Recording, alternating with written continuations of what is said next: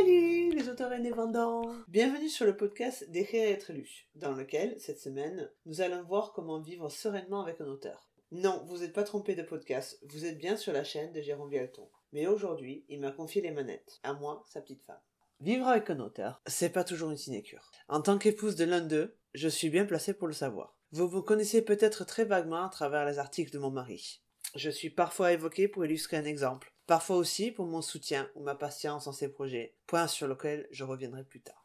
Il arrive aussi que je serve d'inspiration pour ses articles, et cette semaine il m'a carrément demandé de l'écrire à sa place. Plutôt que de parler de ce que c'est que de vivre avec un auteur qui vit en couple ou en famille, il a décidé que ce serait intéressant d'aller directement à la source. C'est pas toujours simple de vivre avec un auteur. Et peut-être que vous avez l'habitude. Peut-être que la personne dans votre vie est sur le point de se lancer dans l'écriture ou de reprendre après un break ou quelque chose comme ça. Que vous soyez sa femme, son mari, son enfant, son parent, son chien ou même son hamster. Vous savez déjà sûrement que vous devez accepter certaines particularités de caractère, de disponibilité ou d'attention. Mon mari écrit depuis que nous connaissons, je parle donc en connaissance de cause. Avec cet article, je m'adresse aux compagnons des écrivains, cette armée silencieuse, ces piliers d'endurance et de longanimité, avec ces quelques conseils qui vous aideront peut-être vous et par conséquent l'auteur aussi.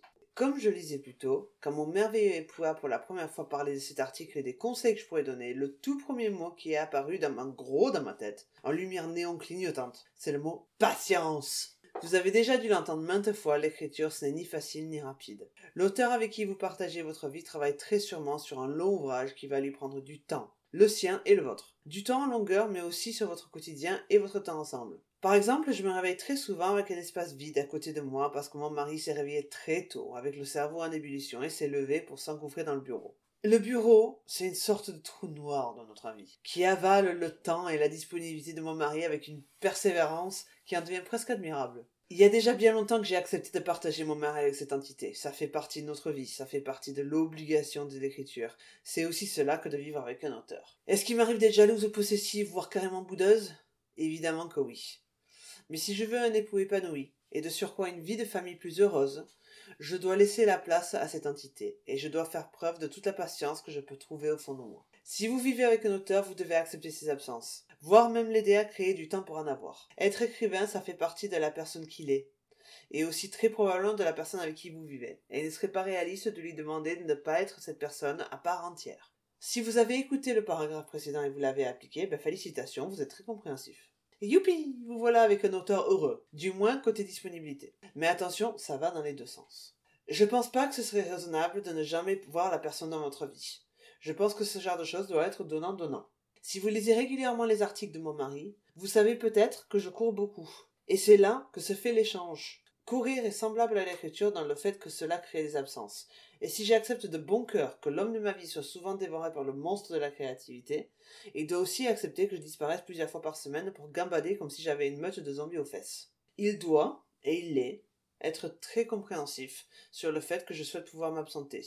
Et aussi que je veux également profiter de sa présence et de son temps. Et ça n'en vient quasiment jamais au point des reproches. Mais pour être sûr d'éviter ça complètement, vous devez parler à votre auteur. Trouvez votre équilibre. Soyez clair dans ce que vous voulez. Vous avez aussi le droit d'une place à part entière dans son temps et vous ne devez pas être oublié. Ainsi, vous éviterez d'en venir à ressentir de la rancune à son égard et votre auteur n'en viendra pas à se sentir coupable de chaque seconde d'absence. Soutenez-le. L'écriture, c'est compétitif. Votre auteur pense avoir une idée originale? Eh ben, il en existe déjà 50 versions. Il a publié? Les retours tombent. Écrire, c'est mettre une partie de soi à nu et je peux vous garantir qu'aucun auteur n'est à l'abri des crises de confiance ou du redoutable writer's block ou syndrome de la page blanche. C'est à ces moments-là que vous devenez indispensable. Et peu importe comment. Que ça prenne la forme de Mais non, mon amour, c'est toi le meilleur, ils ont tous mes gens. Ou de par exemple Allez, on va en parler pour mettre tout ça au clair. Ou Viens, on va se sortir pour changer les idées. Ou Tu veux une bière ou deux? Ou même juste du silence et de l'espace. Vous lui balancez du chocolat en respectant une distance sécurité et vous attendez qu'il se calme. Vous devez comprendre à quel point c'est important pour votre auteur et à quel point il est terrifié. Il est possible que tout ce que vous dites n'ait pas autant d'impact que vous auriez voulu, mais ce dont il a besoin, c'est de savoir que vous êtes là qu'il peut compter sur vous durant ces crises de confiance les plus difficiles, surtout s'il se lance dans un nouveau projet. Je ne saurais plus compter le nombre de fois où j'ai vu quelqu'un vouloir tenter quelque chose de nouveau dans sa vie et se buter à Oula, t'es sûr que c'est pour toi ça? Si vous faites ça avec votre auteur, vous lui donnez un grand coup de frein à main avant même qu'il ait écrit le premier mot. Évidemment, il est possible que tout ne finisse pas en conte de fées plein d'arc-en-ciel et de licornes rose bonbons qui butinent dans les prés. Mais chaque chose en son temps. Vivre avec un auteur, c'est avant tout croire en lui depuis le début. Vivre avec un auteur, c'est aussi savoir s'adapter. Vous écrivez peut-être vous aussi, ou vous dessinez, ou vous faites quelque chose de créatif en lien avec l'imaginaire. Si c'est le cas, vous savez déjà que cela demande de la concentration. Quand mon ours de Marie disparaît dans sa grotte pour écrire, ce n'est pas juste la personne qui disparaît, c'est aussi son esprit. Il part dans un monde où je ne peux pas et ne dois pas le suivre. Il écrit dans un état presque second. S'il est dérangé toutes les cinq minutes avec le euh, t'as rangé où le truc machin ou euh, quand t'as fait des courses est-ce que t'as pris du euh, ceci cela? T'as des nouvelles de ta maman ou autre?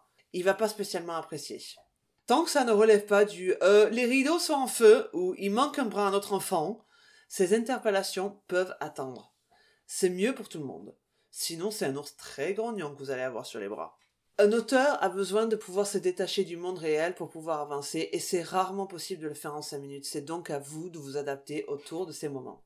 Il faut aussi savoir qu'un auteur ne décroche pas complètement de cet état second instantanément. Vous allez sûrement vous rendre compte que le fil de sa pensée n'est pas toujours synchro avec le vôtre. Vous allez lui parler de quelque chose de banal, de logistique, de votre journée, d'une blague, et vous allez voir qu'il n'est pas complètement avec vous.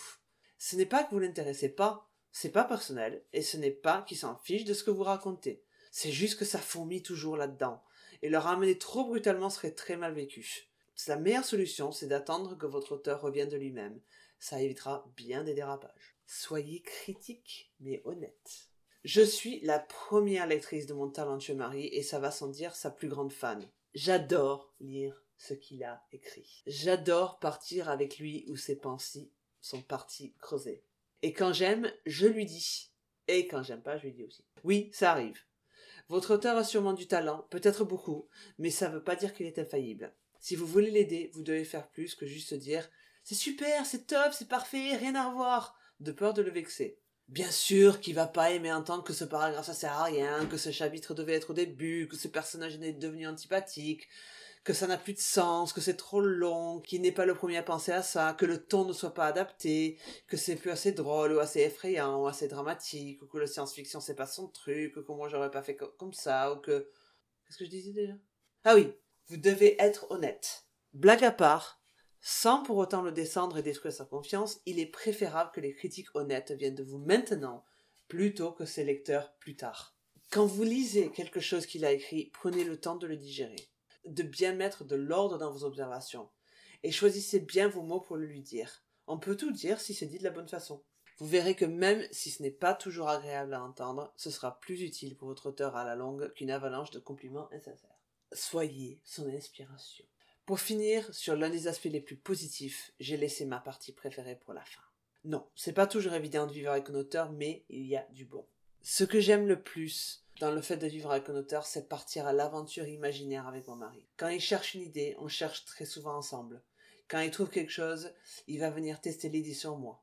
S'il est bloqué, il me pose souvent la question, parfois en gueulant directement du bureau. Donne-moi un super pouvoir à la con, s'il te plaît. Un pied qui tourne à 360 degrés Merci Je l'ai souvent entendu dire que je suis sa muse. Je pense qu'il a le droit à bien plus de mérite, mais j'adore pouvoir l'aider avec l'inspiration, cette créature parfois bien frivole. Je fais ce que je peux pour l'aider, je lui raconte mes rêves, on s'installe à une terrasse et on invente des histoires de vie aux passants, je lui envoie en ligne tout ce que je pense qui peut l'inspirer, etc. Si vous vous impliquez autant que possible dans sa passion, vous verrez rapidement que non seulement c'est contagieux, mais cela rend les moments de solitude bien plus supportables.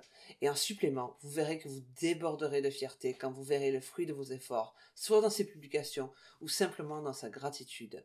Après tout ça, est-ce que vivre avec un auteur, ça en vaut la peine? Si c'est quelque chose que vous arrivez à partager, oui, sans hésiter. Avec de la compréhension, de l'entente et beaucoup de patience, vous verrez que votre relation sera, j'espère en tout cas, enrichie. Ciao tout le monde. Ce podcast est maintenant terminé, j'espère qu'il vous a plu. Vous en retrouverez la transcription texte sur le blog écrire et être lu.com. Je vous souhaite une bonne semaine et à dimanche prochain. Ciao